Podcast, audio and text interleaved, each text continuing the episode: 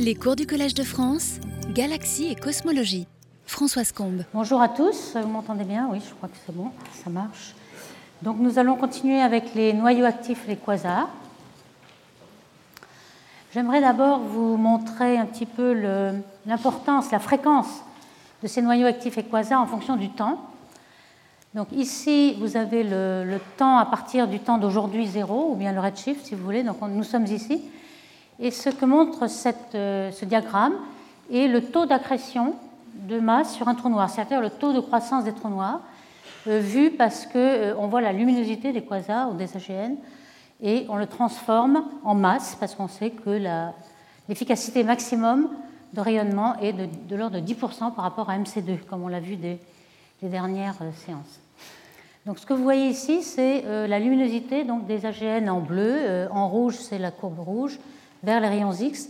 Donc, toutes ces courbes nous montrent qu'il euh, y a eu un pic d'activité il y a 10 milliards d'années, c'est-à-dire 4 milliards d'années après le Big Bang, et qui correspond vraiment euh, curieusement, un peu similaire au taux de formation d'étoiles qu'il y a dans l'univers, qui pique aussi à peu près il y a 10 milliards d'années. Alors évidemment, pas, ça a été normalisé. Il y a beaucoup plus de formation d'étoiles en masse par un rapport 3300 mais euh, on voit que la forme est la même. Donc il y a eu beaucoup plus d'activité à cette époque-là. Et puis aujourd'hui, on voit que à la fois euh, nous regardons les étoiles qui ont été formées dans le passé, et puis on voit les trous noirs qui s'accumulent euh, dans chaque galaxie, mais qui sont complètement silencieux, qui n'ont plus d'activité.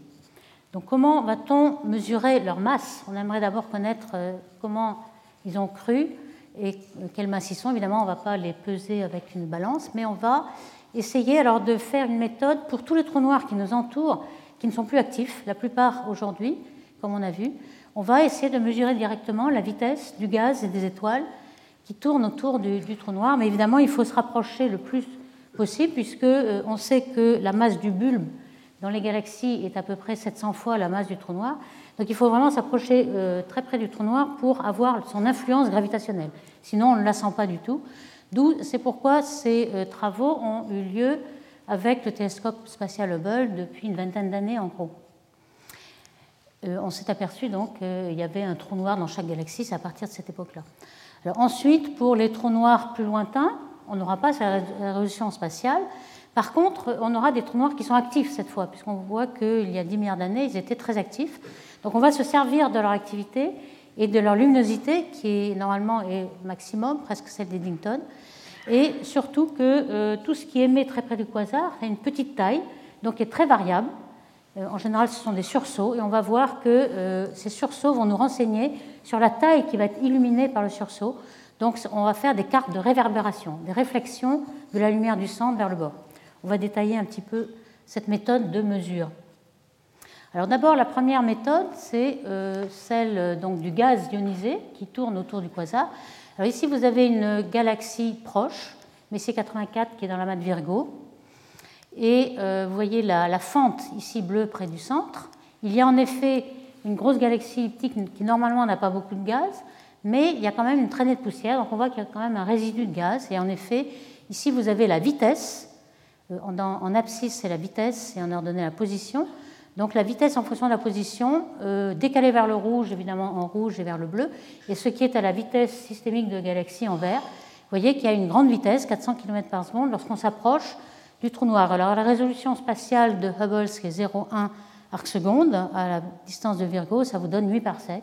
Donc on est vraiment à l'intérieur de la zone d'attraction qui est en gros 20 à 50 sec trou noir. On est à l'intérieur, on peut mesurer sa masse qui est pour cette galaxie-là de 1,5 milliard de masse solaire. Donc, il y a aussi euh, les étoiles. Ici, le gaz euh, a l'avantage qu'il euh, est à, peu près en, trajectoire circulaire, mais parfois il n'y a pas de gaz. Par exemple, pour notre voisine, la galaxie d'Andromède, que vous voyez ici, il y a un énorme bulbe. On sait aujourd'hui que la masse du trou noir est de l'ordre de 10 puissance 8, 100 millions de masse solaire, qui est même 30 fois celle de la Voie lactée, qui est de 4 10 puissance 6 et parce qu'elle a un gros bulbe, mais il n'y a pas de gaz très près du trou noir. D'où on est obligé de se baser sur la vitesse des étoiles. Alors lorsqu'on regarde euh, une image en rayons X de Andromède, on voit qu'il y a des tas de sources ponctuelles qui sont des étoiles X binaires. Et puis un petit point bleu, qui est un sursaut en X. On le voit ici avant et après. On voit qu'il y a une variation, il y a une, un sursaut de luminosité. Et on sait donc que cette, ce sursaut, qui est variable ici, doit être le trou noir. Et en effet, lorsqu'on regarde la dispersion de vitesse des étoiles, il y a un maximum à cet endroit ici. Donc on va regarder, faire une vue de, du télescope Hubble. Et ce qu'on voit, en fait, c'est une assez grande complexité beaucoup plus euh, complexe, ce n'est pas du tout régulier, ce n'est pas centré. On s'aperçoit qu'il y a deux points. Alors les premiers deux points que l'on voyait, c'était dans, dans la lumière rouge, on l'a appelé P1, P2. On s'est aperçu après qu'il y avait un troisième P3 qui est un point bleu, qui est des étoiles plus jeunes. Mais vous voyez que euh, comme la galaxie d'Andromède est très proche, elle est à 700 kg par sec, donc euh, beaucoup plus proche que d'autres galaxies, on s'aperçoit que les étoiles sont beaucoup plus complexes. Peut-être qu'elles sont toutes comme ça, mais euh, plus loin, vous ne voyez pas autant de détails.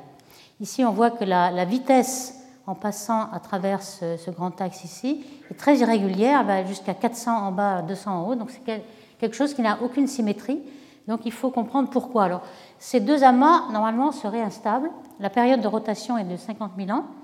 Ils devraient euh, fusionner très rapidement en un temps dynamique, ce qui est incompatible avec le fait que l'on voit cette galaxie. Enfin, on pense qu'on n'est pas dans un moment particulier que ça doit durer des, millions et des millions d'années. Alors lorsqu'on regarde euh, donc cette euh, image en infrarouge, on voit bien qu'il y a deux pics, que c'est vraiment décentré. Et ces images-là sont obtenues à partir du sol, donc moins de résolution, mais on peut avoir la, vitesse des étoiles. Donc vous voyez ici cette euh, carte décentrée aussi, c'est obtenu avec le télescope Canada-France-Hawaï, donc de 4 mètres. Et vous voyez le champ de vitesse, donc décalé vers le rouge pour ce pic-là et décalé vers le bleu. Donc ça, ça correspond un champ de vitesse de rotation, ce qui est tout à fait normal. Mais ce qui est étonnant, c'est la dispersion de vitesse. La dispersion de vitesse ne pique pas ni sur l'un ni sur l'autre, ni au milieu, mais plutôt sur quelque chose qui est au voisinage de P2. Donc complètement dissymétrique à nouveau. Donc sans doute le trou noir doit se trouver ici, mais il n'est pas au centre de rotation. Donc il y a, un problème. Et euh, l'interprétation que l'on en fait, et qu'il euh, doit y avoir une onde. Euh, les, étoiles doivent tourner de façon keplérienne. Ici, euh, un modèle a été fait par Pérez et Tremen, un modèle sans autogravité, c'est-à-dire des particules test, où on a une vue de face et une vue de profil telle qu'on la voit sur le ciel. On voit que ces étoiles tournent autour du, trou noir qui doit être ici, donc au foyer de cette ellipse. Et euh, lorsqu'on prend en compte la seule gravité du disque, qui est vraiment assez massif par rapport au trou noir, on voit qu'en effet, on obtient euh, une onde qui peut tourner, une onde de densité qui peut tourner très lentement euh, et qui peut rester stable pour 1000 temps dynamiques, c'est-à-dire quelques centaines de millions d'années. Donc là, cette fois, on n'a plus le problème d'instabilité de deux amas d'étoiles, on a plutôt une onde décentrée qui va tourner autour du trou noir. Et ça permet d'interpréter les courbes de rotation dissymétriques et d'en tirer une masse du trou noir. Donc il faut faire quand même une modélisation assez sophistiquée et non pas simplement un calcul de Kepler euh, tout simple, symétrique.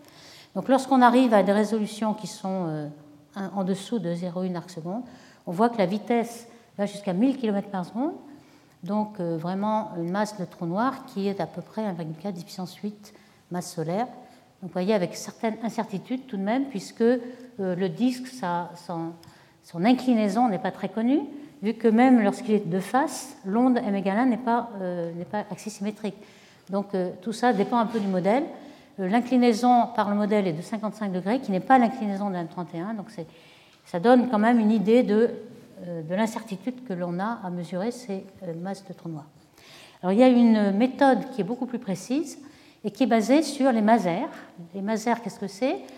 Certaines molécules ont des rayonnements euh, de molécules stimulées. Alors, euh, c'est exactement comme un laser, dont vous avez plus l'habitude, comme j'en emploie ici. Euh, mais au lieu de L light laser, ce serait M pour les micro-ondes. Donc, c'est un laser en micro-ondes. Micro-ondes, ça veut dire millimétrique ou centimétrique, ici en radio. Alors, l'origine de cette lumière laser est, un petit peu schématisée ici. le principe, c'est que l'émission est stimulée et non pas spontanée. Lorsque vous avez un, atome ou une molécule entre deux niveaux, E1, E2 et E1, euh, vous avez normalement une molécule qui peut se désexciter de façon spontanée et elle, se désexcite avec des phases complètement désordonnées. Donc lorsque vous avez une sommation désordonnée de molécules avec des phases différentes, c'est un petit peu comme une marche au hasard, si vous voulez, lorsque vous marchez sans, être très ordonné, vous n'avez pas une distance parcourue n fois le pas de l'homme qui marche, mais vous avez racine de n. En fait. Et c'est un peu ce qui se passe. Vous avez des interférences entre les diverses phases. Et lorsque vous sommez au carré l'intensité, vous avez n, i, l'intensité de, chaque atome. Lorsque vous avez une émission stimulée, donc vous avez un photon qui arrive à exactement cette fréquence-là, à ce moment-là, euh, il déclenche l'émission euh, de l'atome et vous en avez plusieurs ainsi, qui va se multiplier, un effet boule de neige. Et à ce moment-là, tous les, atomes ou les molécules sont en phase. Et lorsque vous sommez au carré, vous avez N2 et non pas N. N peut faire des millions ou beaucoup plus. Donc vous avez une puissance énorme si vous êtes en phase. Hein, c'est ça le principe du Maser. Et donc le, grand avantage, cette euh, émission intense dans un petit nuage, va vous permettre d'utiliser un interféromètre à très longue base, par exemple euh, un télescope euh, aux États-Unis, un télescope en Europe, et avoir énormément de résolution pour une lumière qui est quand même qui vient d'une petite région. S'il n'y avait pas de Maser, vous ne verriez rien du tout avec une. Donc si je reviens à cette image, euh, on s'est aperçu que euh, autour de ce disque d'accrétion, qui est une galaxie euh, proche, qui a un, trou noir avec un G, il y a un disque d'accrétion où il y a des masers de, l'eau, la molécule d'eau, qui émet à 1,3 cm.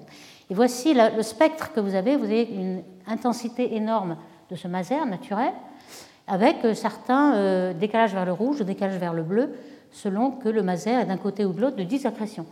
Donc avec euh, le VLBI, avec l'interférométrie longue base, on a pu atteindre quelques milliards secondes. Donc vous avez ici euh, en abscisse euh, le rayon, 9 milliards secondes. Ici vous avez la vitesse. Alors ce que vous voyez là, c'est une vitesse keplérienne. Vous êtes tout près du trou noir, donc c'est vraiment le champ de vitesse dû à une masse ponctuelle. Vous avez ici un petit g. Et puis une loi keplérienne, V en, racine de R. Alors vous voyez ici une, coupure qui est dû au fait que le disque d'accrétion ne va pas jusqu'au centre. Donc vous avez un rayon minimum qui est ici. Et ensuite, vous voyez un maser qui est à peu près euh, devant vous, donc euh, qui va très vite aussi, mais qui est dans la vitesse et dans le plan du ciel. Donc vous avez une vitesse zéro. Donc vous avez ces trois là qui vous permettent de déduire la masse du trou noir. Alors il y en a quelques-unes autres. Euh, le, disque est un petit peu tilté, un petit peu warpé. Et en fait, il y a des, des masers du côté rouge qui, euh, s'en va et du côté bleu qui vient vers vous, et un troisième. Pourquoi ils sont tous alignés ici? C'est simplement qu'il faut une longue euh, colonne densité de molécules pour avoir cet effet Maser, pour en avoir un nombre. Donc il se trouve en fait au bord où vous euh, sommez une grande quantité de molécules. Alors vous voyez ici que ça a été obtenu avec un télescope VLBA qui est composé de plusieurs antennes sur tous les États-Unis. L'avantage de ce système, c'est que ce sont toutes les mêmes antennes, donc ils sont robotiques et qui peuvent marcher en même temps, mais il y a aussi des antennes euh, qui font des interférences avec des antennes en Europe, un petit peu plus disparates, mais ça marche euh, encore. Donc là, euh, ça permet aussi de mesurer la constante de Hubble. Pourquoi? Parce que vous avez des mouvements propres. En fait, vous n'avez pas que les vitesses. Ici, vous voyez qu'on a pu suivre ces masers en 1995, 16, 17, donc au cours des ans, et on a la position en X et Y sur le ciel qui varie en fonction du temps. Alors comme il s'agit de points euh, très compacts, inférieurs à milliseconde, alors les conditions pour avoir ce maser, hein, on, le voit bien, il faut que le, nuage soit dense pour qu'il y ait beaucoup de molécules qui, stimulent beaucoup d'autres molécules, que ce soit assez chaud, et ça c'est le cas euh, près d'un trou noir, le disque d'accrétion est, chauffé, et relativement calme, pas trop turbulent, pour que vous ayez toutes les molécules alignées à la bonne fréquence, sinon vous avez un Doppler trop grand. Donc en mesurant euh, les positions, la vitesse radiale et en mesurant l'évolution, vous avez donc les mouvements propres. Et comme les mouvements propres, vous les comparez aux mouvements que euh, doit, dans l'orbite keplérienne, euh, bouger de façon linéaire dans le référentiel de la galaxie. Donc vous avez la distance de la galaxie avec une grande précision. Et on pense qu'avec plusieurs de ces masers, on pourra avoir la constante de Hubble à 1% près. Pour l'instant, on l'a mesurée à 10% près, mais on aimerait avoir plus de précision. Alors voici d'autres euh, galaxies euh, qui ont été mesurées par ces genres de, techniques. Ici, euh, NGC 68. Vous avez la partie keplérienne ici et la partie qui est devant vous sur le disque d'accrétion. Donc on, peuple cette région où un masse est à cette distance de 10 000 AU.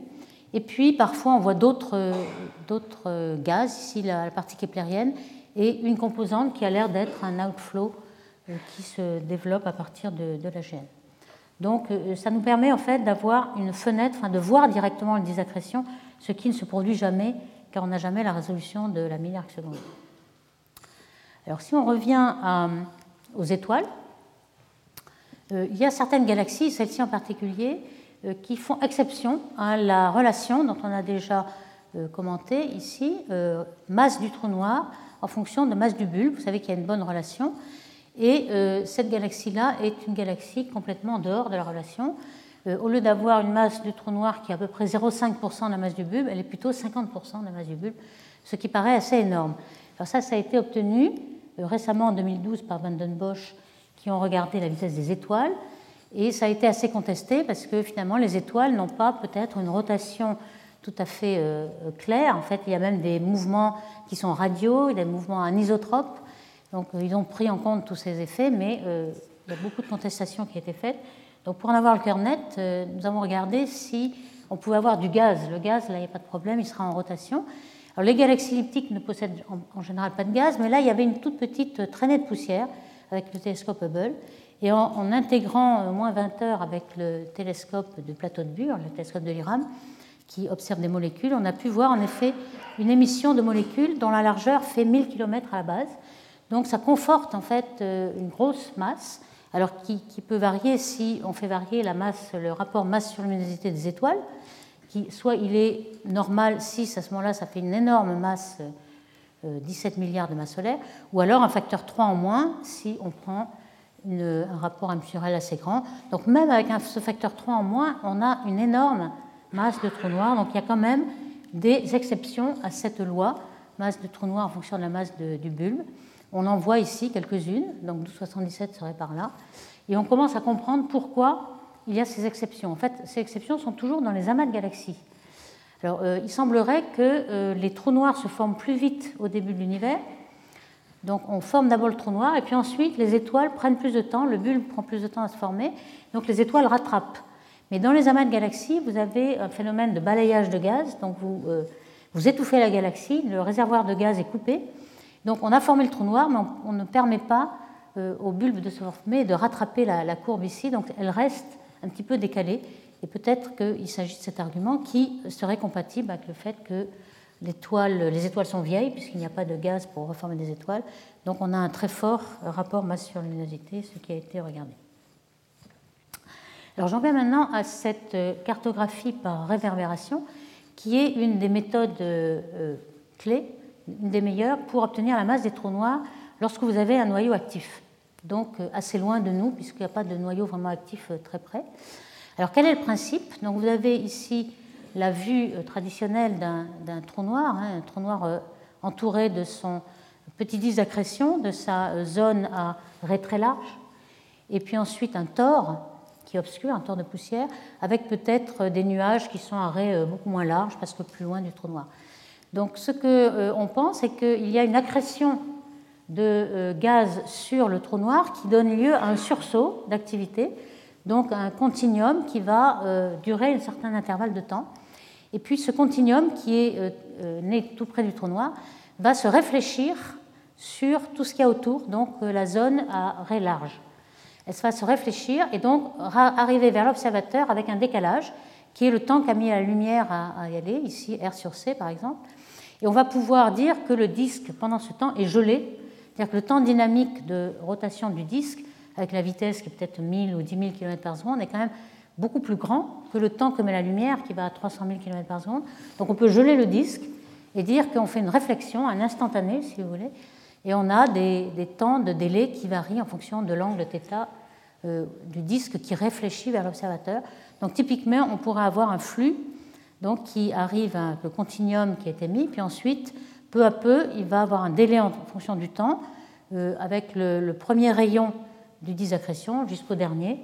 Et on a un certain délai qu'on va mesurer. Et si on mesure ce délai, on va pouvoir mesurer la taille de euh, la, région de ray large, c'est-à-dire la BLR. Alors voici un petit peu, euh, avec une, seule équation, quelle va être la fonction de transfert, comment on va pouvoir euh, inverser cela? En fait, voici l'image que l'on suppose, mais qu'on ne voit pas. Donc un trou noir, un disaccrétion et une région à ray large. Un continuum qui varie en fonction du temps. Et puis l'arrêt euh, qui est ici. Donc l'arrêt est une convolution de la fonction de transfert, qui est la fonction de réflexion sur toutes les régions, les, nuages ici, et puis la fonction de continuum.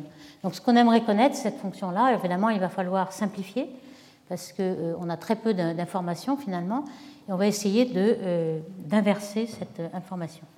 Alors on va se servir pour ça surtout des raies larges qui sont les raies de Balmer, les raies permises, comme on avait vu dans les séances précédentes, et puis du continuum, mais pas des autres raies qui sont essentiellement, euh, il y en a quelques-unes qui sont semi-permises, mais d'autres qui sont interdites et qui sont à raies étroites et qui euh, échantillonneraient euh, la, région de raie étroite qui est autre chose que ce qu'on veut mesurer.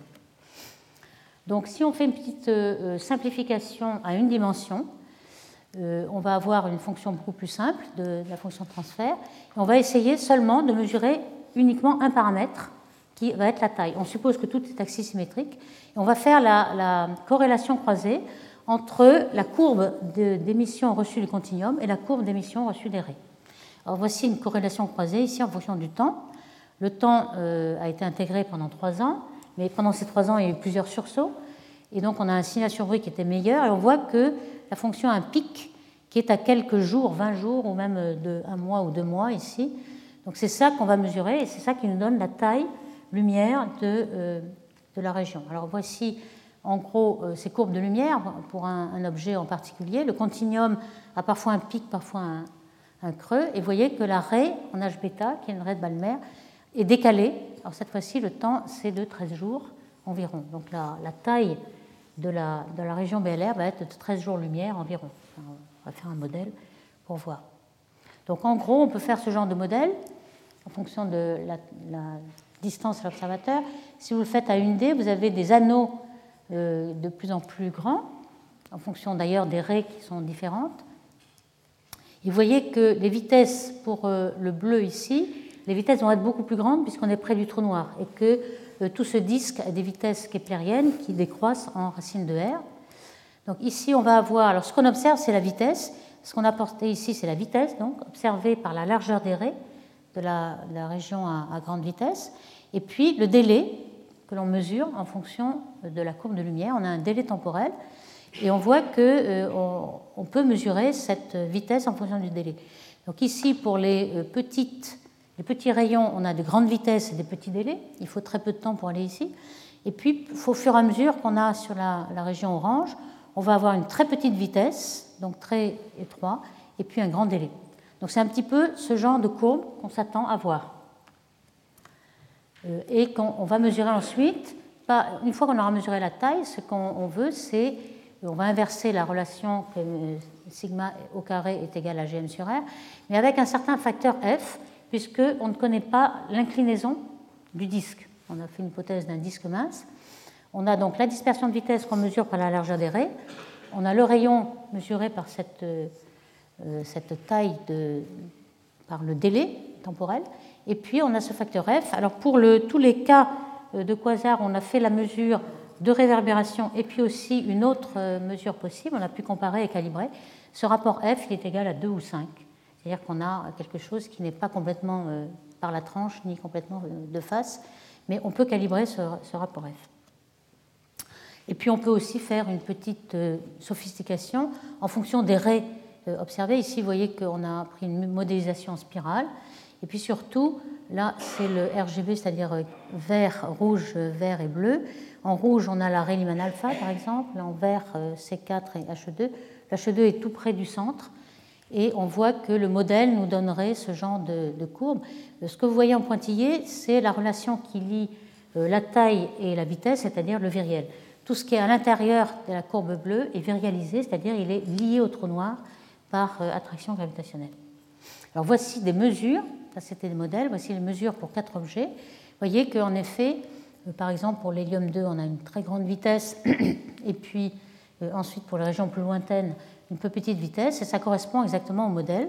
Parfois, toutefois, on sort de la région liée gravitationnellement, et certainement, cette région veut dire qu'on a un flot de matière qui va sortir. Alors, on peut euh, faire des modèles plus sophistiqués euh, avec un, certain flot vers le centre, un infall, un free fall. On voit que la, forme serait non symétrique. On peut supposer aussi qu'il y a un G à grande vitesse, avec un, point brillant ou bien euh, quelque chose qui est optiquement épais. Enfin, la modélisation est, très variée.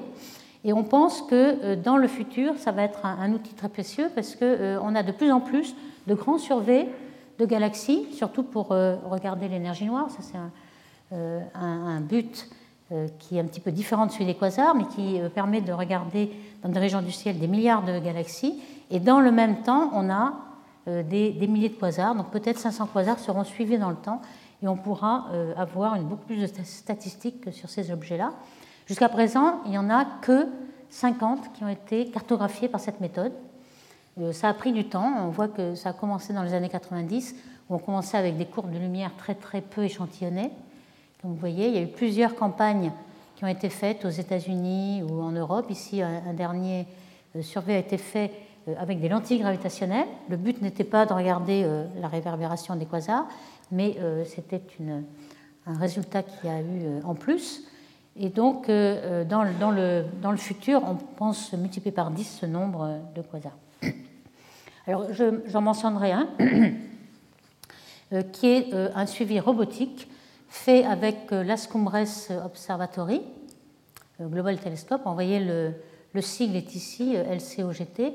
Si vous voyez des couleurs qui vous ressemblent à Google, ce n'est pas un hasard, c'est que Google est en train de financer tous ces télescopes. c'est assez intéressant. Euh, il y a une quinzaine de télescopes, euh, à la fois en Californie, au Texas, au Chili, en Australie, en Afrique du Sud. Et ils commencent à obtenir leurs résultats. Alors vous voyez ici un des quasars qui a été regardé, la, courbe de, corrélation croisée en fonction du temps, euh, pour plusieurs raies. Alors pour le continuum, évidemment, c'est zéro. Puis vous voyez le délai en fonction de la raie qui est plus ou moins près du trou noir. Le plus lointain, c'est H-alpha en rouge, et vous mesurez des, délais de 10 à 20 jours. Donc ça, c'est beaucoup plus clair euh, qu'avant. La méthode est plus. Et puis, vous pouvez regarder s'il y a des inflows, des outflows, etc. Alors, voici ce qui a été fait donc, avec ces télescopes. Et on voit que l'arrêt H-alpha, par exemple, vous voyez qu'au-delà d'un délai de 15 jours, on dépasse, on sort euh, de la zone qui est liée au quasar gravitationnellement. Donc, on voit qu'il y, a des flots. Euh, il y a du gaz qui est libéré et qui s'évapore du disaccrétion. tout ceci, non seulement on peut mesurer la masse du trou noir, mais aussi on peut s'apercevoir de ce qui se passe euh, près de, du disaccrétion. Est-ce qu'il y a un inflow? Est-ce que le disque est mince, épais, etc. Donc cette méthode est vraiment euh, certainement une méthode euh, qui va se développer dans l'avenir. Alors vous avez ici la quinzaine de télescopes donc financés par Google ici. Vous en avez à Hawaï, 2 mètres, c'est quand même assez grand. Vous en avez au Texas, dans l'observatoire de McDonald's. Vous en avez euh, au Chili, sur Otololo, 3 fois un mètre. Vous en avez à Teide, qui est aux Canaries, 2 fois de 50 cm. Sutherland, c'est en Afrique du Sud, dans le même site que le 10 mètres de Salt. Et Alice, un premier site qui est au Tibet, donc opéré par la Chine, et Siding Spring en Australie. Vous voyez qu'il y a de divers euh, endroits. Il fera toujours beau quelque part, donc on pourra toujours suivre le quasar, même s'il pleut dans un des sites. Donc ça paraît très, euh, très intéressant. Alors euh, toutes ces cartographies de réverbération ont permis d'obtenir des relations statistiques entre la luminosité d'un quasar et sa taille, avec tous les délais temporels des raies euh, vient de présenter.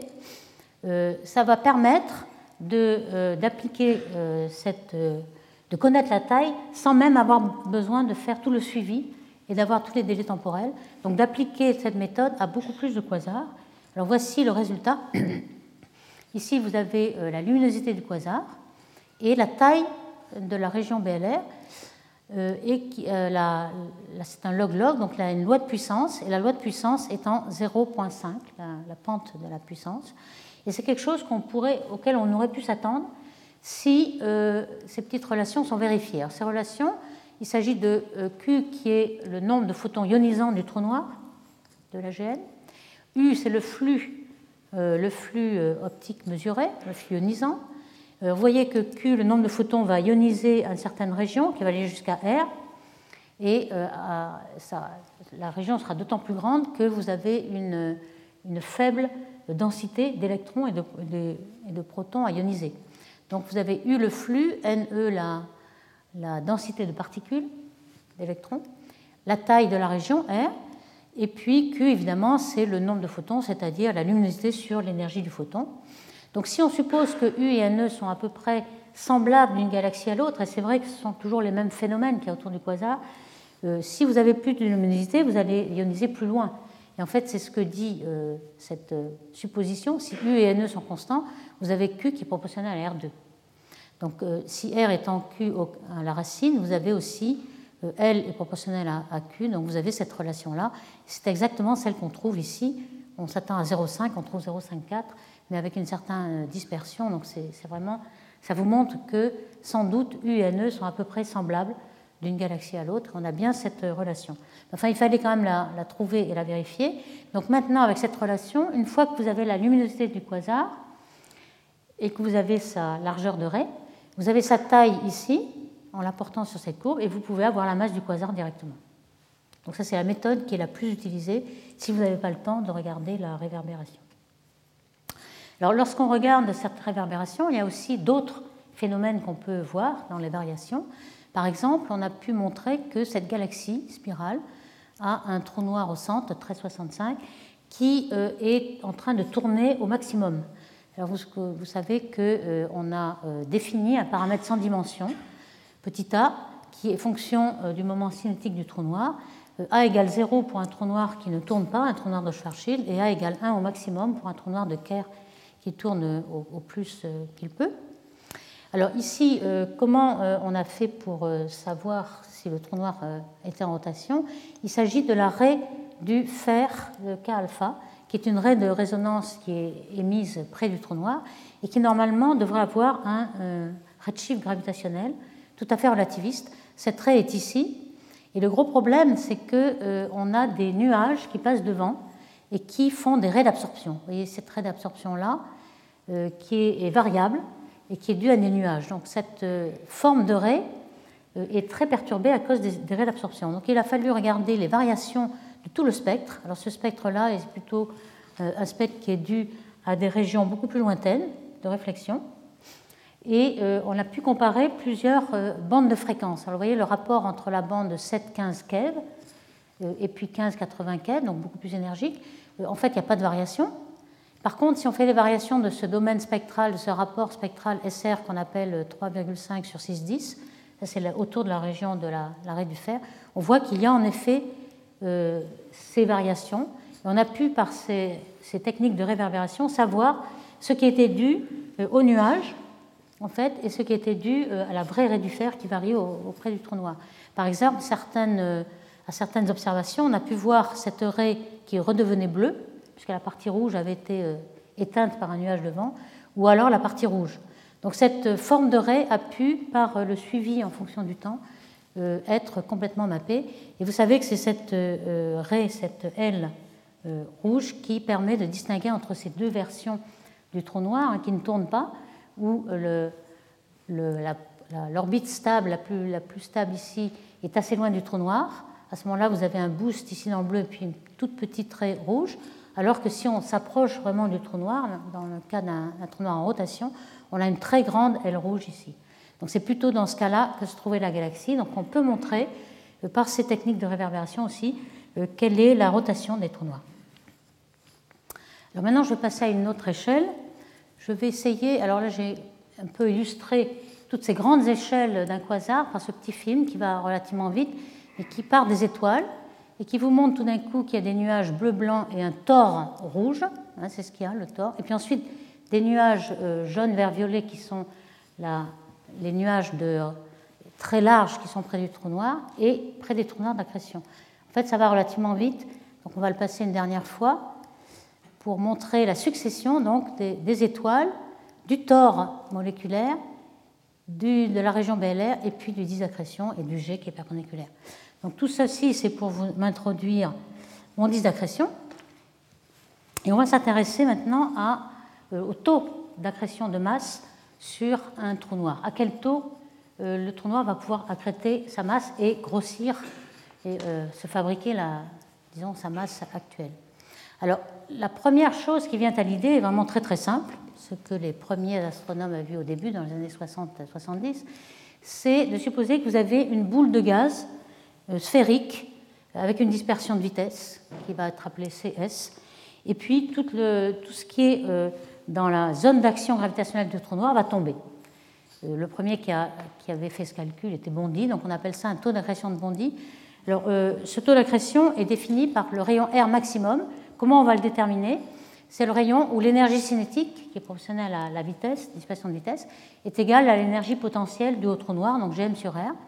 Donc si vous êtes un rayon plus petit, vous êtes sensible à la gravité du trou noir. Si vous êtes un rayon plus grand, vous ne voyez plus le trou noir. Donc c'est à partir de ce rayon que vous allez accréter.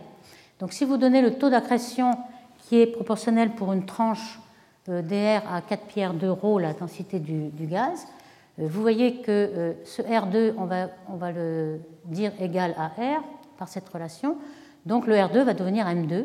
Et on voit que le taux d'accrétion dans ce cas Bondy, un, taux sphérique tout à fait euh, naïf et simpliste, euh, est un taux qui varie très vite avec la masse du trou noir, qui varie en m au carré. Et puis évidemment avec la densité du nuage de gaz qu'il y a autour et la vitesse. Alors ça, c'est quelque chose qui va beaucoup trop vite. Quand vous regardez, vous êtes beaucoup trop efficace. Et en fait, il y a quelque chose qui est essentiel à prendre en compte, c'est la rotation. En fait, le gaz qui tombe sur le trou noir, il ne va pas tomber directement euh, vers le centre en zéro. Il va finalement acquérir une, certaine vitesse à l'infini et il va tourner autour. Et finalement, si vous ne vous débarrassez pas de la rotation, vous allez avoir de la, matière qui tourne autour sans arrêt et qui va être à l'équilibre et ne, rien ne va tomber. Donc l'essentiel, c'est d'avoir un couple en fait, de torsion qui va échanger le moment angulaire et qui va permettre au gaz de tomber vers le centre. Donc c'est là tout le problème du l'indice d'accrétion, c'est de trouver quels sont les couples qui vont faire tomber. Alors le couple, le moment angulaire, on va l'appeler L, et comme vous le savez, la variation du moment angulaire, du moment cinétique, si vous voulez, du moment de rotation, c'est égal au couple qui est le couple de la force F, FR, c'est le couple par rapport à cet axe de, rotation. Donc il faut trouver un couple. Alors qu'est-ce que ça va être? Évidemment, si le, disque est complètement axisymétrique, vous n'aurez que des forces radiales et donc un couple nul. Donc il faut des forces tangentielles. Et ces forces tangentielles elles vont être dues au fait qu'il y a certainement de la viscosité parce que le disque tourne de façon différentielle. Le centre du disque tourne beaucoup plus vite que le bord, parce que nous sommes dans un disque keplérien où la vitesse est en 1 sur racine de r. Donc oméga, qui est la vitesse angulaire de rotation, c'est v sur r. Donc ça va croître, décroître comme r moins 3,5. Et on va avoir, on peut calculer, euh, je vais euh, décrire un petit peu tout à l'heure, mais on va déjà calculer le taux de dissipation qu'il va y avoir dans ces frottements, la viscosité. Alors le taux de dissipation peut se calculer. Euh, vous avez m point, c'est le taux de masse qui arrive, et son énergie d'accrétion, c'est le taux de masse multiplié par l'énergie potentielle. Euh, en tombant, l'énergie d'accrétion, c'est la chute euh, gravitationnelle de la masse M point qui tombe sur le trou noir. Donc on peut calculer ce taux de dissipation. Et si vous dites qu'il y a un état stationnaire et tout ce qu'on dissipe dans la viscosité est re-rayonné, à ce moment-là, on voit qu'on va rayonner comme un corps noir. On va supposer que c'est optiquement épais. Un corps noir. Le corps noir rayonne comme sigma T4, si l'épaisseur optique est très grande devant 1 ça va être en T4. Donc si vous euh, symbolisez par euh, quatre anneaux différents, on voit que euh, tout ce qui est au centre, il y a beaucoup plus d'énergie gravitationnelle, hein, puisque c'est en 1 sur R. ici, on a une énergie très grande, donc une température beaucoup plus grande. La température va varier comme R moins 3 quarts lorsqu'on égale ces deux quantités. Donc c'est pratiquement en 1 sur R. Et donc ici, on a quelque chose de très chaud, et puis ensuite, ça devient de plus en plus froid. Donc vous voyez qu'on peut en faisant une, approximation assez simple d'un taux de dissipation et puis d'un rayonnement comme un corps noir, on a à peu près une température euh, du disque d'accrétion. Alors cette température, on va la voir dans le rayonnement, donc la luminosité en fonction de la fréquence. Euh, tout corps noir rayonne avec une température qui est proportionnelle à sa fréquence maximum. Donc ce qu'on a, c'est qu'on euh, a toujours dans le spectre des quasars ce qu'on appelle Big Blue Bump ou BBB si vous voulez, et c'est une grande bosse bleue alors pourquoi elle est plus grande que les autres? C'est que euh, comme c'est en T4 et que le, bleu est beaucoup plus chaud, il suffit de très peu de masse pour avoir beaucoup plus de flux. Donc c'est ça qui, est maximum. Et ensuite, les autres anneaux vont rayonner à des fréquences plus faibles selon leur température. vous voyez, c'est un petit peu le rayonnement qu'on attend. Et la présence de ce euh, Big Blue Bump dans tous les rayonnements de quasars nous prouve qu'en effet, on a bien un disque et un rayonnement de, corps noir, euh, c'est à peu près une bonne vision de ce qui se passe. On a aussi euh, la température qui dépend, bien entendu, de la rotation du trou noir, comme on l'a vu tout à l'heure. Lorsque le trou noir est de Schwarzschild, le rayon à laquelle on peut orbiter autour du trou noir est quand même plus loin du trou noir, on aura un trou noir beaucoup plus froid que lorsque le trou noir est en rotation, où on pourra aller beaucoup plus près du trou noir on aura un disque beaucoup plus chaud. Donc un big blue bump qui sera beaucoup plus chaud. Hein, je rappelle la formule que le minimum pour un trou noir qui ne tourne pas est à peu près trois fois le rayon de Schwarzschild. Alors pour euh, le, le couple de, viscosité, euh, voici ce que euh, Shakura et Soniaev, qui avaient les premiers fait un modèle de disaccrétion, avaient supposé. En fait, pour une force de viscosité, on ne sait pas encore quelle est cette viscosité. On va voir que dans le milieu interstellaire, enfin dans le, milieu disaccrétion qui est autour du trou noir, la viscosité ordinaire que vous avez en laboratoire, par exemple euh, du miel qui est très visqueux, il s'agit de la viscosité moléculaire. Ici, ce n'est pas du tout la viscosité moléculaire car les molécules sont très très éloignées les unes des autres. Il n'y a pas vraiment de viscosité euh, physique comme vous, en avez l'intuition. C'est plutôt euh, des phénomènes de viscosité turbulente, plutôt macroscopiques. Alors sans savoir quels sont ces phénomènes, on peut quand même calculer le couple de torsion exercé par ces couples visqueux d'un rayon R à un rayon R plus DR par un phénomène, euh, un paramètre nu, qui est la viscosité, et par euh, des, éléments un petit peu euh, dimensionnels. Chaque rationnel avait dit je, ne sais pas du tout ce que c'est que cette viscosité, mais en, tout cas, elle doit être homogène à une vitesse et une taille. Vitesse caractéristique, c'est la vitesse du milieu, et puis h, c'est peut-être la hauteur du disque. Donc soit alpha, un, un facteur sans dimension qui va varier entre 0 et 1, et on va essayer de euh, calculer un modèle, peut-être invariant d'échelle, puisque c'est sans dimension. Et en effet, on a ce facteur nu. Alors ici, H, c'est l'épaisseur du disque, R, c'est le rayon. Et oméga, évidemment, on sent bien qu'il y a dérivé d'oméga en fonction du rayon qui dépend de ce cisaillement. Si vous avez la rotation d'un corps solide, évidemment, il n'y a, de, a pas de cisaillement qui se produit, il n'y a pas de viscosité. Là, euh, la viscosité est due à la rotation différentielle, donc on, sent bien pourquoi il y a ce dω sur dr. Alors, comme je disais, la viscosité atomique ou moléculaire est complètement négligeable. Pour vous donner des ordres de grandeur, on a euh, dans ce milieu euh, des 10 puissance 3 particules par centimètre cube, ce qui est déjà assez dense, mais qui n'a rien à voir avec les 10 puissance 23 que vous ayez dans un laboratoire, par exemple. Le libre parcours moyen d'une molécule, c'est de l'ordre de l'AU, c'est-à-dire 150 millions de kilomètres. Et une molécule attend un an avant de rencontrer une autre molécule. Donc vous voyez que le gaz ne se voit pas, il n'y a pas vraiment de viscosité moléculaire. Donc la viscosité qu'on va avoir, c'est certainement dû à la turbulence, aux instabilités gravitationnelles ou peut-être magnétiques, comme on va le voir. Alors je précise un petit peu la variation de la vitesse oméga, la vitesse angulaire, euh, en partant de la loi de Kepler, hein, la vitesse au carré étant gm sur r, m étant la masse du trou noir, elle ne varie pas, et oméga c'est v sur r. Donc vous voyez qu'on a juste euh, oméga 2 qui est en 1 sur r3, donc cette courbe-là, en fonction de r. Et le moment cinétique ou moment angulaire, c'est juste le produit VR. D'où, si vous remplacez V ici, on a quelque chose qui varie comme racine de R. Donc cette quantité-là. Alors c'est ça qui est euh, un petit peu paradoxal, c'est que euh, va vouloir que certaines particules qui sont au centre vont échanger du moment angulaire avec des particules plus externes. Donc elles vont tomber et perdre leur moment, et elles vont donner leur moment à des particules qui vont s'échapper et emporter tout le moment angulaire. Donc euh, vous allez avoir une certaine instabilité.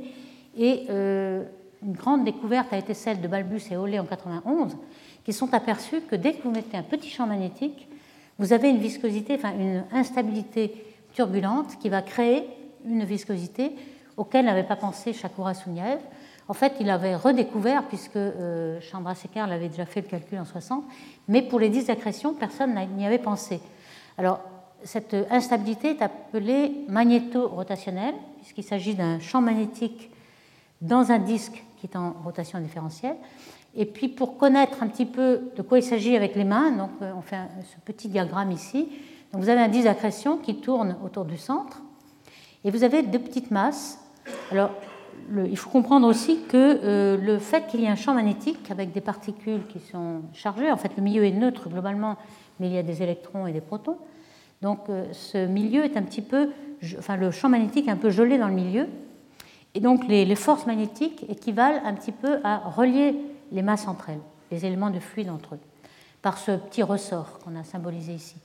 Donc vous voyez que si on a deux particules, il y en a une qui va venir vers l'intérieur, on l'appelait MI pour intérieur, puis l'autre va aller vers l'extérieur, outer, donc on va l'appeler MO par exemple, et on voit qu'elles sont un petit peu reliées. Donc celle qui va aller vers l'intérieur, on a vu euh, ici qu'elle tourne de plus en plus vite si elle va vers l'intérieur, alors que celle-ci tourne moins vite. Donc euh, elle va avoir tendance, MI va avoir tendance à entraîner MO dans sa rotation, donc elle va accélérer MO. Or, accélérer MO veut dire qu'elle va avoir de plus en plus de moments cinétiques, elle va aller encore de plus en plus vers l'extérieur, et celle-ci, MI, elle va tomber, donc elle va perdre du moment angulaire, elle va tourner de plus en plus vite, elle va tirer de plus en plus. Donc vous voyez que c'est instable. En fait, on a euh, une particule qui a très peu de moment angulaire, qui est pauvre, si vous voulez, et qui en donne aux riches. Évidemment, le pauvre s'appauvrit et le riche s'enrichit, ça c'est bien connu. D'où on a une stabilité qui va craquer quelque part. Alors ici, en effet, quand on a une simulation de cette instabilité euh, rotationnelle, faite par Rollet, on voit le disque ici avec une coupe. Et la coupe est ici en rayon hauteur. Euh, ce que vous voyez ici, c'est donc des éléments de fluide turbulent. En rouge, euh, des éléments qui ont plus de moments angulaires que le keplérien. Et en bleu, celles qui en ont moins. Donc les particules en rouge vont certainement aller vers l'extérieur et prendre tout le moment angulaire. Et le bleu vont tomber vers le centre. Donc c'est ce, cette instabilité-là qui va faire ces couples de torsion et qui sont équivalent à la viscosité ici. Alors je vous ai dit qu'un euh, champ magnétique équivalait à une certaine tension. En fait, on peut le retrouver un petit peu euh, avec les mains en reprenant une ou deux équations de Maxwell. En fait, quand on a un, conducteur, hein, ce, disque d'accrétion qui a des particules chargées est équivalent à un conducteur qui tourne dans un champ magnétique qu'on va supposer être vertical au départ. À ce moment-là, euh, vous allez avoir un champ électrique qui va essayer de compenser cette force magnétique V vectoriel B qui, est, euh, qui s'adresse, qui, s'exerce sur le conducteur. Alors, dans le référentiel du conducteur, on va avoir un champ nul, ça va annuler, mais euh, dans le référentiel au repos, vous allez avoir un, champ E et puis un champ B recréé, qui va être euh, donc selon cette équation de Maxwell, et vous allez avoir dB sur dt qui sera rotationnel de V vectoriel B. Donc si je fais passer un petit déplacement dr qui est VDT, vous voyez que le dt je le fais passer là, ça va nous donner un petit dB qui sera égal au déplacement dr. Donc imaginons un petit déplacement, vous voyez que euh, ceci je le transforme vu que la divergence de B est nulle, et ça va me donner un petit dB qui est perpendiculaire à B. Vous voyez un petit dès que euh, un, petit élément de fluide se déplace, il va recréer un champ B, il va déformer la ligne de champ B dans ce sens-là. Donc c'est vraiment un petit peu une tension. Vous pouvez le voir aussi euh, sous la forme de la force du champ B sur le, courant. En fait, vous avez aussi un courant. Et cette force est égale au gradient d'une pression, la pression magnétique B2 ici, et puis cette force qui est vraiment équivalente à une tension et qui euh, a été représentée par les petits ressorts que je vous mettais dans les, dans les petites images. Donc on a un petit peu euh, cette image-là d'éléments de, fluide qui sont liés aux, aux, lignes de champ avec cette tension, qui sont comme des perles sur le, sur le fil. Donc ça, c'est pour un disque d'accrétion mince euh, qui est instable donc par le champ magnétique. Ça, euh, on le comprend bien et ça marche bien. Mais on a besoin d'un autre modèle. Alors cet autre modèle, pourquoi? Parce que euh, si on a des, spectres de, quasars qui ont vraiment cette bosse bleue ici, certains spectres n'en ont pas. Alors ici, en fonction de la fréquence, vous avez le spectre d'un quasar. Euh, il y a parfois des bosses bleues, il y a des bosses aussi en rayons X et gamma. Et puis dans la partie radio, vous avez le spectre euh, synchrotron. Vous avez euh, au passage d'ailleurs des, galaxies qui sont fortes en radio, faibles en radio, etc. Mais vous voyez que la courbe noire, c'est un AGN de faible luminosité, comme la Voie lactée par exemple. On n'a pas de, de bosse bleue. Comment ça se passe? Ça veut dire qu'on n'a pas de disque, puisqu'on a aussi quand même du rayonnement en X fort. Donc on a quand même une certaine activité, mais il n'y a pas de disque. Que se passe-t-il? Donc on l'a vu d'ailleurs euh, la semaine dernière sur la Voie lactée. Euh, on a notre, euh, notre, trou noir de Sagittarius A, un spectre de cette forme. On n'a pas du tout de, bosse bleue. On a plutôt une loi de puissance. Et parfois on a un sursaut en X, mais on a un spectre radio ici synchrotron. Et puis un autre problème qui nous dit qu'on doit avoir un autre modèle que le disque d'accrétion standard, c'est qu'on sait que le, notre trou noir accrète de la masse et euh, le taux d'accrétion de masse est de 10-4, le taux maximum, le taux d'Eddington, alors que la luminosité est quand même très faible. si on, rayonnait tout ce qu'on accrète, c'est-à-dire que toute la luminosité de l'accrétion était rayonnée, on devrait avoir 10-4 luminosité d'Eddington. On a 5 ordres de grandeur en dessous. Donc ça veut bien dire qu'il y a quelque chose qui ne va pas. On accrète du gaz, mais rien ne rayonne. D'où le modèle qui a été inventé de euh, ce qu'on appelle ADAF, un, flot d'accrétion qui est dominé par l'advection, c'est-à-dire que euh, toute cette énergie d'accrétion, lorsque la matière tombe sur le trou noir, elle va servir à chauffer le gaz, et puis le, gaz, le rayonner, le gaz ne va pas être efficace pour rayonner, mais euh, tout le, gaz chaud va rentrer dans le trou noir sans, sans, avoir rayonné. Donc il va être advecté dans le trou noir. Alors dans le bilan d'énergie, on aura ce genre de, de, bilan ici. La chaleur Q, on a Q, c'est la, recette en chaleur, si vous voulez, euh, la viscosité qui chauffe le gaz. Et puis, si jamais on rayonne tout, ça va être Q-. Donc, dans le cas d'un disque d'accrétion avec un disque qui rayonne le maximum, on va avoir Q plus égale Q donc vous rayonnez toute l'énergie que vous avez, euh, que vous avez acquise.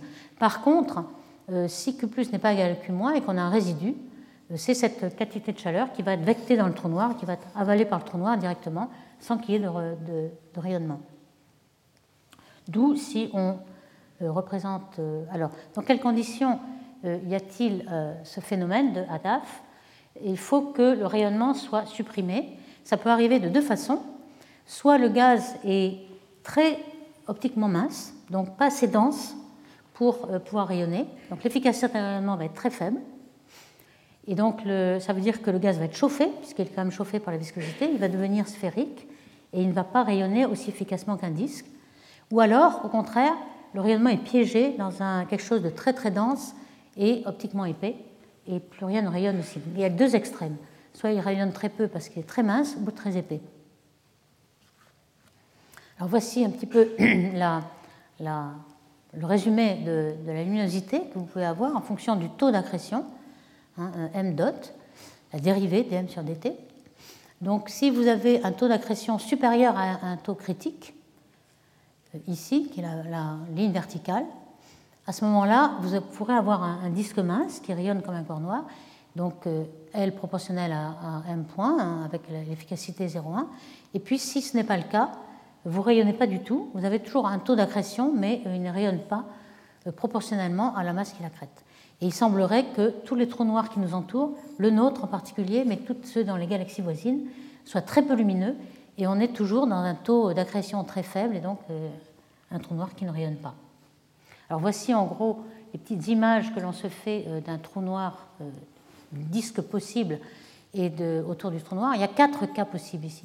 Il y en a deux où vous avez quand même un disque d'accrétion euh, qui s'épaissit en fonction euh, du rayon. Alors ça, c'est dynamique, simplement que la force de, rappel vers le, euh, vers le, disque est plus faible, donc le disque s'évase. Mais on a besoin aussi d'une couronne. Alors je vais en, dire quelque chose un petit peu plus, plus tard. Pourquoi on a besoin de cette couronne? C'est que certains trous noirs, enfin la plupart même, rayonnent des X très durs et des gamma, et ce n'est pas possible de les faire dans le disque. Le disque euh, une bosse bleue avec des UV, peut-être des X mous, mais pas plus. Donc on pense qu'il s'agit de, rayonnement qui euh, vient dans cette couronne qui est faite d'électrons euh, très relativistes. Et en rencontrant un électron relativiste, l'électron relativiste va lui donner de l'énergie et il va devenir X dur, etc. Donc on a besoin d'une couronne pour avoir une réflexion, un effet de Compton inverse qui va vous expliquer l'origine des rayons X. Alors ça peut être une couronne, ça peut être des, points. Et puis le fameux ADAF, il est ici, c'est-à-dire qu'à partir d'un disque, le disque va s'arrêter à un moment donné et euh, il va être remplacé par quelque chose de beaucoup plus sphérique qui va émettre très peu. Alors il peut y avoir un disque homogène ou alors avec des nuages de gaz, on n'en sait rien. En tout cas, le, point essentiel, c'est que le disque s'arrête et on a euh, un milieu assez diffus euh, qui est très peu efficace à rayonner, et c'est ça le HADAF. Alors il y a aussi, pourquoi on a euh, une couronne dans tous les cas, c'est qu'il y a cette instabilité magnétique dont j'ai parlé.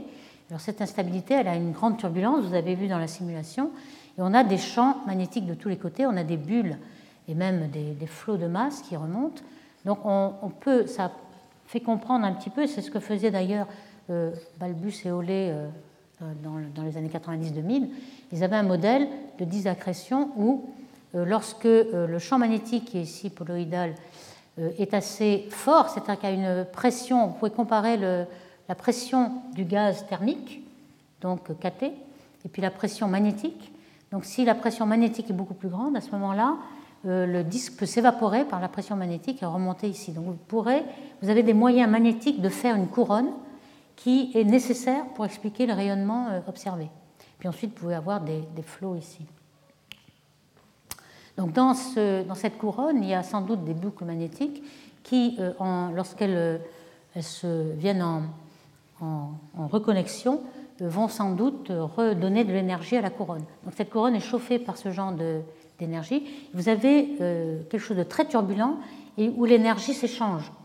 Vous avez cette énergie jusqu'à équipartition, c'est-à-dire que le, l'énergie magnétique va être égale à l'énergie cinétique, qui elle est égale à l'énergie gravitationnelle. Donc vous avez l'échange de toutes ces énergies, et on pense que cette couronne est euh, alimentée par cette énergie-là. Alors pourquoi on a besoin de cette couronne, hein, qui est ici symbolisée en bleu, au-dessus de 10 accrétions? C'est euh, exactement pour expliquer tous ces euh, rayonnements de X très durs que l'on observe et qui ne peuvent pas venir du disque. Donc vous savez que dans, en laboratoire, on appelle effet Compton lorsqu'on on envoie un photon très énergique sur un électron, donc on donne de l'énergie à l'électron. Ici, c'est inverse parce que c'est le photon qui va être accéléré par l'électron. L'électron est très relativiste dans cette couronne qui a des millions de degrés. Donc, c'est l'électron qui donne l'énergie au photon. Le photon est déjà un X mou, il va devenir un X beaucoup plus dur et le télescope va pouvoir l'observer. Alors, il y a un autre phénomène aussi, c'est que on observe des rayons X polarisés donc on a non seulement dans la couronne ici qui représente là autour du disque, il y a une émission primaire de rayons X qui vient de ces rencontres euh, photons-électrons, mais aussi on a des réflexions de tous ces euh, rayons X qui vont rencontrer le disque et qui vont repartir vers l'observateur. Ces réflexions, elles sont nécessaires parce que euh, vous pouvez avoir dans une réflexion polarisation de la lumière, et c'est effectivement ce qu'on voit. Elle est polarisée, et euh, on ne doit pas avoir quelque chose qui est uniquement sphérique, car si vous avez plusieurs réflexions dans tous les sens, ça va se randomiser, et donc vous n'aurez plus aucune direction privilégiée. Donc il faut absolument qu'on ait un disque ou un tor, quelque chose qui soit non axisymétrique, pour que la réflexion, à la fin, soit polarisée. Donc on a pu ainsi euh, déduire de certaines galaxies âgées qu'on avait bien un, tor ou un disque grâce au taux de euh, polarisation des rayons X. Alors je vais terminer par euh, aussi une extension du modèle ADAF, en fait, par euh, Adios. D'ailleurs, c'est presque la fin, hein, donc c'est tout à fait adapté. Euh, qu'est-ce qu'un adios En fait, un adios, c'est un flot adiabatique aussi, mais avec de l'outflow. Alors pourquoi on a un outflow tout d'un coup? C'est qu'on a ce paramètre d'énergie qu'on appelle le paramètre de Bernoulli, qui est en gros l'énergie par unité de masse. Donc vous avez l'énergie cinétique, vous avez l'enthalpie, l'énergie de pression, et l'énergie gravitationnelle. Normalement, euh, ce nombre de Bernoulli est négatif, c'est-à-dire que vous êtes lié au trou noir par la gravité et vous allez tomber. Mais si tout d'un coup vous chauffez, dans un ADAF, on a vu qu'on chauffait énormément, puisque toute l'énergie ne pouvait pas être rayonnée, donc vous allez chauffer votre milieu.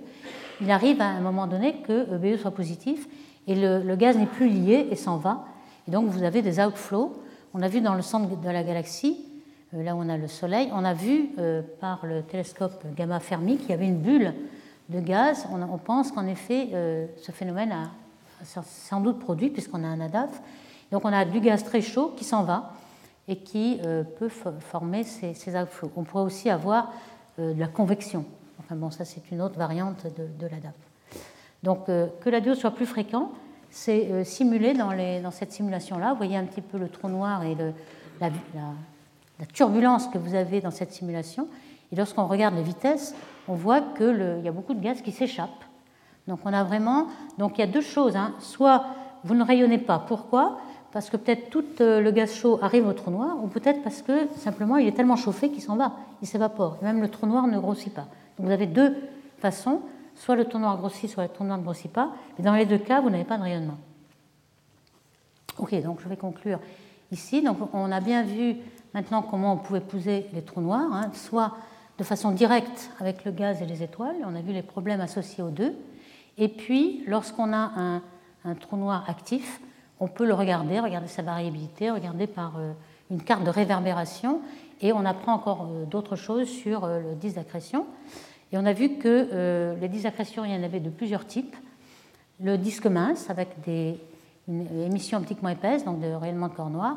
Et puis pour les trous noirs qui n'accrètent plus beaucoup, donc aujourd'hui, notre galaxie et tous les, les trous noirs dans les galaxies voisines, on pense qu'il s'agit d'ADAF lorsque le rayonnement est très inefficace ou alors de HELIOS. Merci beaucoup. Retrouvez tous les contenus du Collège de France sur www.colège-2-france.fr.